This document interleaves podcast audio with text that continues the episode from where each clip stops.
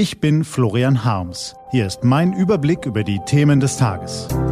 T-Online Tagesanbruch. Was heute wichtig ist, Mittwoch, 25. August 2021. Die Evakuierungen vom Flughafen Kabul enden noch in dieser Woche.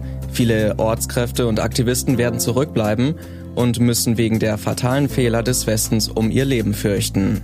Heute von Camilla Kors, gelesen von Lars Feyen.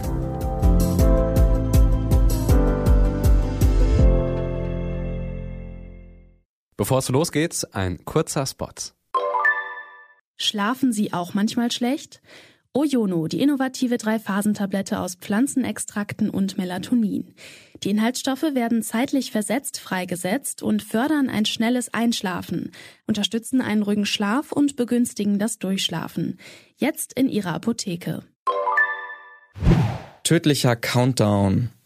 Es war ein Eingeständnis der eigenen Machtlosigkeit. Ohne die Vereinigten Staaten können wir die Evakuierungsmission so nicht weiterführen, räumte Kanzlerin Angela Merkel gestern Abend ein. Zuvor hatte sie ausgiebig mit den anderen Staats- und Regierungschefs der G7-Staaten über die katastrophale Lage am Flughafen der afghanischen Hauptstadt Kabul beraten. US-Präsident Joe Biden war mit der Ansage in die Gespräche gegangen, den Einsatz seines Militärs am 31. August beenden zu wollen. Vor allem Deutschland und Großbritannien wollten Herrn Biden dazu drängen, den Einsatz seiner Soldaten zu verlängern. Das hat offensichtlich nicht geklappt. Es sind heute keine neuen Daten über das bekannte Datum des 31.8. hinaus genannt worden, musste Frau Merkel auf der anschließenden Pressekonferenz eingestehen. Ob das nun heiße, dass es bei dem Termin in einer Woche bleibe, wurde sie gefragt. Sie habe ihre Worte bewusst gewählt, antwortete Merkel.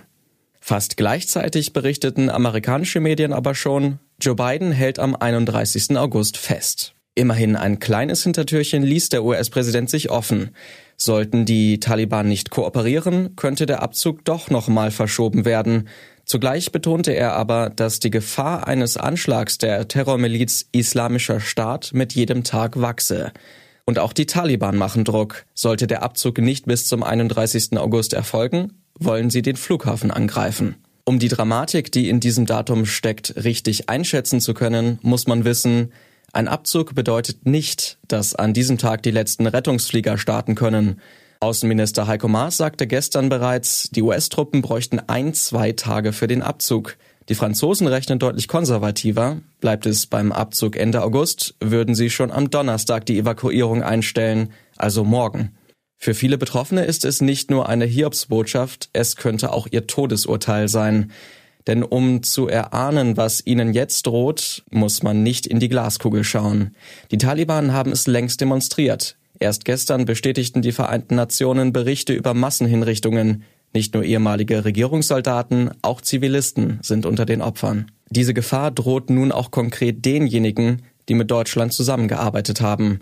Außenminister Heiko Maas kündigte gestern an, dass in der gegebenen Zeit nicht alle der Ortskräfte, Familienangehörigen, Aktivisten und Journalisten ausgeflogen werden können. Das gebietet die Ehrlichkeit, das zu sagen. Bisher haben die deutschen Flugzeuge mehr als 3800 Menschen aus Kabul ausgeflogen.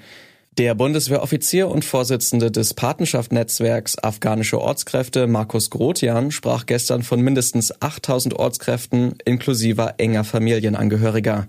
Allerdings gebietet es die Ehrlichkeit auch zu sagen, bei weitem nicht jeder, der mit den deutschen oder internationalen Organisationen zusammengearbeitet hat oder sich aktivistisch betätigte, steht auf der Evakuierungsliste des Auswärtigen Amts. Das beklagt auch Bundeswehroffizier Grotian. Sichtbar aufgebracht trat er gestern Mittag in Berlin vor die Presse. Seine eindrückliche Kritik kam dennoch an. Wir machen ein kleines Quiz, kündigte er mitten in seinem Vortrag an.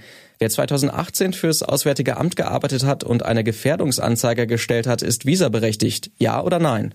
Antwort natürlich nicht. Das Auswärtige Amt hat eine Zwei-Jahresfrist. Nächste Frage. Wer 2017 für die Bundeswehr gearbeitet hat, ist der visaberechtigt? Wieder natürlich nicht, denn er hat keine Gefährdungsanzeige gestellt. Nicht nur Herr Grotians Beispiele zeigen, wie fern der Realität die deutsche Bürokratie in dieser Krise agiert. So warnten Mitarbeiter von Hilfsorganisationen schon früh davor, dass das Konzept der Kernfamilie in Afghanistan nur bedingt anwendbar ist.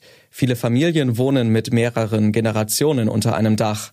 Seit vergangener Woche zählen immerhin auch volljährige, aber unverheiratete Töchter zur Kernfamilie, weil diese Gefahr laufen, mit Taliban-Kämpfern zwangsverheiratet zu werden. Das wissen auch die Menschen, die nun die Bundesregierung anflehen, ihnen zu helfen. Auch für die Menschen, die es auf die Liste geschafft haben oder zumindest die Berechtigung hätten, draufzustehen, endet der Schrecken nicht. Es gibt zahlreiche Berichte von Wartenden, die noch immer auf Antwort von deutscher Seite warten, in der Rettungsmission läuft nun der Countdown. In dieser verbleibenden Zeit muss sich alles auf diese Rettungsmission konzentrieren. Das ist richtig. Aber danach sollte dieses fatale Versagen aufgearbeitet werden, bevor das Thema im Getöse der Bundestagswahl untergeht. Der Bundeswehroffizier Grotjan leitete sein Urteil gestern mit einem Vergleich ein. Wenn ich als Soldat einen Schnipsel Klebeband vom Dienstherren mit nach Hause nehme, bin ich wegen offensichtlicher Uneignung als Staatsbediensteter aus dem Dienstverhältnis zu entlassen, sagte er, um dann zu seiner Schlussfolgerung zu kommen. Diebstahl ist eine Straftat, unterlassene Hilfeleistung auch. Was heute wichtig ist, die T-Online-Redaktion blickt heute für Sie unter anderem auf diese Themen. Merkels letzte Regierungserklärung. Als Angela Merkel am 24. Juni im Bundestag über den Zustand der EU sprach, sollte es eigentlich ihre letzte Regierungserklärung sein. Heute um 12 Uhr stellt sich Merkel also ihrer wahrscheinlich wirklich allerletzten Regierungserklärung. Thema ist die Afghanistan-Krise. Ein letzter Trommelwirbel. Er war der legendäre Schlagzeuger der legendären Rolling Stones. Gestern ist Charlie Watts im Alter von 80 Jahren gestorben. Und funkelnde Eröffnung. Gestern wurden die Paralympischen Spiele in Tokio eröffnet. Heute beginnen die ersten Wettbewerbe. Diese und andere Nachrichten, Analysen, Interviews und Kolumnen gibt's den ganzen Tag auf t-online.de. Das war der T-Online Tagesanbruch vom 25. August 2021. Produziert vom Online-Radio- und Podcast-Anbieter Detektor FM. Immer auch zum Anhören auf t-online.de-tagesanbruch. Ich wünsche Ihnen einen frohen Tag. Ihr Florian Harms.